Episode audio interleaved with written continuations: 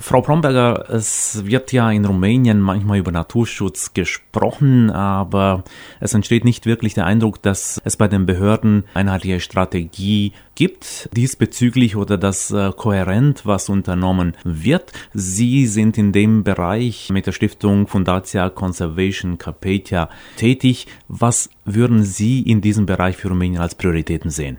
Ja, für, für mich und für uns als Stiftung ist die Priorität der Schutz von großen zusammenhängenden Wildnisgebieten. Rumänien ist diesbezüglich einzigartig in Europa. Also es gibt nirgendwo sonst so ökologisch wertvolle und unzerschnittene Waldgebiete wie hier. Und das macht das Ganze wirklich hell. Hier in Rumänien, also man kann das wirklich als das grüne Rückgrat Europas bezeichnen, haben wir noch die wirklich größten verbliebenen Urwälder in ganz Europa. Wir haben die größten Populationen von Wolf, Bär und Luchs.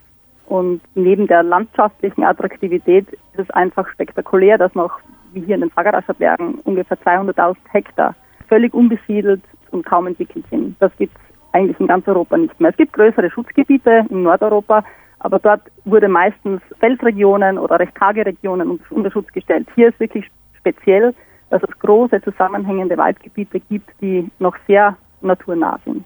Welche Schritte unternimmt die Stiftung, um äh, eben diese Wildnisgebiete erzielen zu können? Wir haben, das ist mittlerweile schon acht Jahre her, damit begonnen, Wälder zu kaufen. Einfach aus dem Grund, weil wir gesehen haben, dass selbst Gebiete, die damals schon eigentlich Schutzstatus hatten, also wie zum Beispiel im Nationalpark Bertra Krajoli, nicht vom illegalen Einschlag verschont geblieben sind. Das heißt, wir haben gedacht, die einzige Möglichkeit, diese Wälder zu schützen, ist über einen Kauf und äh, waren in der glücklichen Lage, Philanthropen kennenzulernen, die sich dort engagieren wollten und uns geholfen haben äh, mit der Finanzierung von diesem Kauf dieser Waldflächen.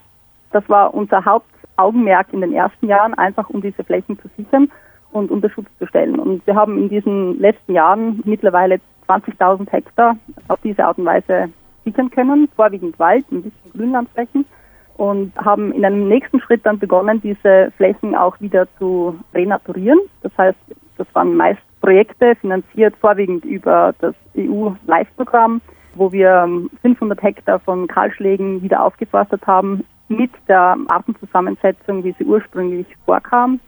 Maßnahmen um die Erosion, also diese Flächen waren wirklich der Erosion preisgegeben, ganz viele Rückkehwege, die offen geblieben sind und bei jedem Regen wurden Erdmassen wieder nach unten gespült. Das heißt, auch langfristig ohne Maßnahmen hätte sich da ganz schlecht wieder ein Wald entwickelt. Das heißt, wir haben diese Erosion gestoppt, wir haben wieder aufgeforstet und so diese, diese Kahlschlagsflächen wieder, wieder aufgeforstet.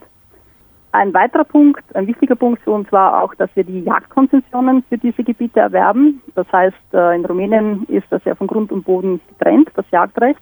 Das heißt, wir haben ein eigenes Jagdgebiet gesichert in unserem Kerngebiet und können dort diese Wildtierpopulationen jetzt unter Schutz stellen. Also wir, wir bejagen sie nicht, äh, die sind unter Schutz gestellt und wir haben ein modernes Monitoringprogramm dort etablieren können. Es geht jetzt über genetisches Monitoring und äh, Fotofallen und versuchen wirklich eine genaue Zählung dieser Wildtierpopulationen zu machen. Das heißt quasi, dass in diesem Kerngebiet, äh, wo Sie die Jagdrechte erworben haben, kein anderer mehr jagen darf. Verstehe ich das richtig? Genau, also wir haben dort das alleinige Jagdrecht, das wir aber nicht ausnützen und unsere Ranger sind eigentlich vorwiegend unterwegs, um auch zu sehen, dass niemand anderer dort wildern wird. Die 20.000 Hektar, von denen Sie sprachen, befinden sich, wenn ich recht verstehe, in den Südkarpaten im Vogerascher Gebirge. Wissen Sie, wie viel großes Wild jetzt durch diese Maßnahme bereits geschützt ist als Zahl? Das ist relativ schwer zu beantworten, wenn man da wirklich Zahlen nennen will. Aber was die Tendenz können wir definitiv schon sagen, wie wir das Jagdgebiet übernommen haben. Zum Beispiel, wenn man über das Rotwild, die Hirsche redet, haben wir in diesem ganzen Dürmowitzer Tal gerade mal zwei, drei Hirsche in der Brunst gehört.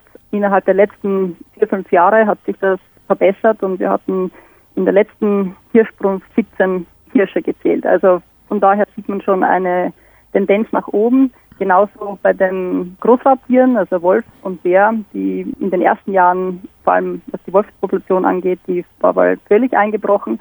Jetzt haben wir wieder ein, ein Rudel, das dort ständig durchkommt und präsent ist.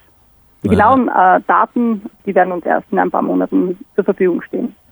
Der Sitz der Stiftung ist in Kronstadt und Kronstadt ist Bärenland. Die haben ja die große oder die schöne Bärenpopulation Rumäniens erwähnt. Es kommt in der Öffentlichkeit öfters mal zu Debatten darüber, weil es vereinzelt zu Zwischenfällen kommt.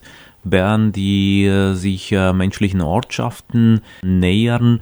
Jüngst, also vor zwei Monaten, hat doch die Regierung über 100 Bären zum Freischuss abgegeben. Wie sehen Sie das? Welche Lösungen gäbe es aus Ihrer Sicht, um mit den sogenannten Problembären umzugehen? Ja, diese Debatte um die Bären, die wurde natürlich in den letzten Monaten stark angeheizt ähm, aufgrund der Maßnahmen der letzten Regierung, die diese Trophäenjagd eingestellt hat. Wir sehen das relativ pragmatisch. Natürlich sind wir auch dafür, dass eine Jagd nur unter bestimmten Voraussetzungen stattfindet. Diese Voraussetzungen sind gegeben, wenn es sogenannte Problembären gibt, also Bären, die wirklich in die Ortschaften gehen, die die Scheu vor Menschen verloren haben. Da müssen Maßnahmen ergriffen werden. Wir glauben nicht, dass eine Trophäenjagd diese Probleme lösen kann, weil die Trophäenjagd nicht auf die Problembären abzielt, sondern auf die größte Trophäe. Und diese Bären werden meistens nicht ähm, an der Problemzone geschossen, sondern irgendwo an einem Hochstand. Das heißt, wenn man dem Problem Herr werden will, dann muss man natürlich eine Art Einsatzgruppe haben, die gezielt diesen Bären hinterhergeht und entweder versucht, diese erstmal zu vergrämen oder im Extremfall, wenn das nicht wirkt, dann auch aus der Population zu entnehmen. Aber da gibt es viele Maßnahmen vorab. Also wir haben auch in unserem Projektgebiet, wo wir die Jagdkonzession haben, zum Beispiel diesen Sommer einen potenziellen Problembären gehabt, der mehrmals an der Schäferei versucht hat, Schafe zu reißen. Wir haben dann Elektrozäune installiert. Der Bär kam auch wieder, wurde also von dem Elektrozaun überrascht und wurde dann den ganzen Sommer nicht mehr gesehen. Also es gibt durchaus Maßnahmen, die man erstmal greifen kann, bevor man dann wirklich zu der letalen Maßnahme greifen muss. Da sind wir genau schon beim nächsten Thema, bei der nächsten Frage. Vor einem Jahr wurde in Hermannstadt, in der Stadt, ein solcher Problembär, also ein Jungtier, abgeschossen. Damals mhm. mahnte Präsident Johannis die Behörden an, Abläufe für solche Fälle zu schaffen. Haben Sie den Eindruck, dass in dem verlaufenden Jahr solche Abläufe geschaffen wurden? Leider nicht. Das ist noch immer ein Prozess, der weiter vorangetrieben wird. Also es gab ähm, Sitzungen zwischen den Jagdverbänden und den Naturschutzorganisationen und dem Ministerium. Das heißt, es bewegt sich schon etwas. Man ist vielleicht noch nicht wirklich am Ziel, also um dann eine, eine gemeinsame Konfliktlösung auf den Tisch legen zu können. Ich äh, habe mir im Vorfeld unseres Gesprächs auch die Webseite der Stiftung angesehen und es fiel mir auf, dass sich da durchwegs nicht nur rumänische Staatsbürger engagieren, sondern auch aus anderen europäischen Staaten. Was motiviert zum Beispiel Sie persönlich, sich in äh, dieser Stiftung zu engagieren? Das stimmt, wir haben in der Stiftung sehr viele ausländische Kollegen, Mitglieder in unserem Stiftungsrat. Für mich persönlich ist das vielleicht noch ein bisschen anders. Ich lebe jetzt seit, also zusammen mit meinem Mann seit über 20 Jahren hier in Rumänien. Wir sind ursprünglich wegen der Wölfe, Bären und Luchse gekommen, hatten lange ein Forschungsprojekt über die Großraubtiere und haben damit Rumänien und vor allem die Karpaten in einem Zustand erlebt, der wirklich wunderschön ist.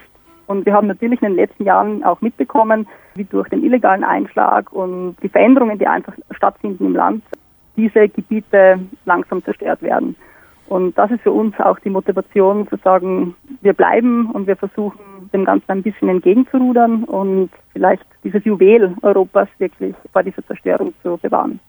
Wenn jemand für die Stiftung was spenden wollte, wie müsste er jetzt vorgehen? Das kann man gerne über unsere Webseite. Wir haben dort auch eine also Möglichkeit, mit uns in Kontakt zu treten. Die Webseite heißt äh, carpathia.org und wir würden uns dann direkt in Verbindung setzen. Frau Bromberger, vielen Dank für das Gespräch.